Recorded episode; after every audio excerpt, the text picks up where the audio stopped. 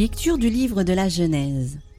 En ces jours-là, Israël, c'est-à-dire Jacob, se mit en route pour l'Égypte avec tout ce qui lui appartenait. Arrivé à Beersheba, il offrit des sacrifices au Dieu de son père Isaac. Et Dieu parla à Israël dans une vision nocturne. Il dit Jacob, Jacob. Il répondit Me voici. Dieu reprit Je suis Dieu, le Dieu de ton père. Ne crains pas de descendre en Égypte, car là-bas je ferai de toi une grande nation. Moi, je descendrai avec toi en Égypte. Moi-même, je t'en ferai aussi remonter, et Joseph te fermera les yeux de sa propre main. Jacob partit de Beersheba, ses fils l'installèrent, avec leurs jeunes enfants et leurs femmes, sur les chariots que Pharaon avait envoyés pour le transporter. Ils prirent aussi leurs troupeaux, et des biens qu'ils avaient acquis au pays de Canaan. Jacob arriva en Égypte avec toute sa descendance. Ainsi donc, ses fils et ses petits-fils, ses filles et ses petites-filles, bref, toute sa descendance, il les emmena avec lui en Égypte. Jacob avait envoyé Judas en avant vers Joseph pour préparer son arrivée dans le pays de Goshen. Quand ils furent arrivés dans le pays de Goshen, Joseph fit appeler son char et monta à la rencontre de son père Israël. Dès qu'il le vit, il se jeta à son cou et pleura longuement dans ses bras. Israël dit à Joseph Maintenant que j'ai vu ton visage, je peux mourir, puisque tu es encore vivant.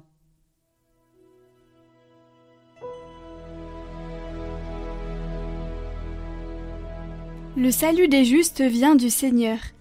Fais confiance au Seigneur, agis bien. Habite la terre et reste fidèle. Mets ta joie dans le Seigneur, il comblera les désirs de ton cœur. Il connaît les jours de l'homme intègre, qui recevra un héritage impérissable. Pas de honte pour lui au mauvais jour, au temps de famine, il sera rassasié. Évite le mal, fais ce qui est bien, et tu auras une habitation pour toujours car le Seigneur aime le bon droit. Il n'abandonne pas ses amis. Le Seigneur est le salut pour les justes, leur abri au temps de la détresse. Le Seigneur les aide et les délivre. Il les délivre de l'impie. Il les sauve, car ils cherchent en lui leur refuge.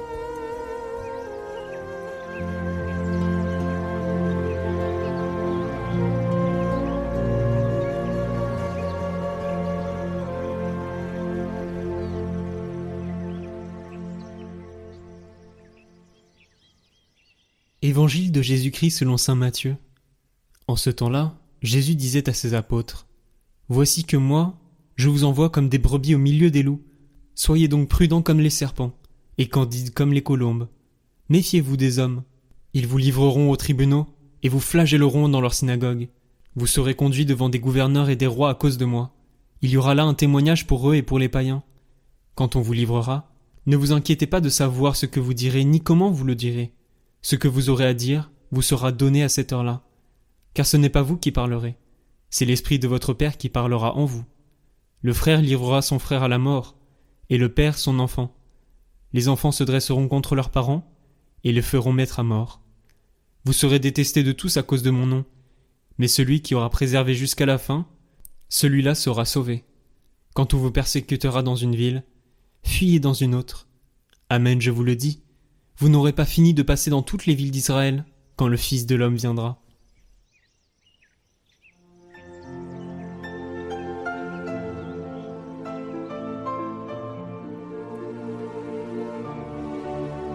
Dès que nous l'accueillons et que nous le recevons dans notre cœur, l'Esprit Saint commence immédiatement à nous rendre sensibles à sa voix et à orienter nos pensées, nos sentiments et nos intentions selon le cœur de Dieu. En même temps, il nous amène à tourner de plus en plus notre regard intérieur vers Jésus comme modèle de notre manière d'agir et d'entrer en relation avec Dieu le Père et avec nos frères et sœurs. Dans l'intimité avec Dieu et dans l'écoute de sa parole, nous mettons lentement de côté notre logique personnelle, dictée le plus souvent par nos fermetures, nos préjugés et nos ambitions, et nous apprenons plutôt à demander au Seigneur Quel est ton désir? Demandez conseil au Seigneur, mais nous devons laisser la place à l'Esprit, afin qu'il puisse nous conseiller et donner de l'espace, c'est prier.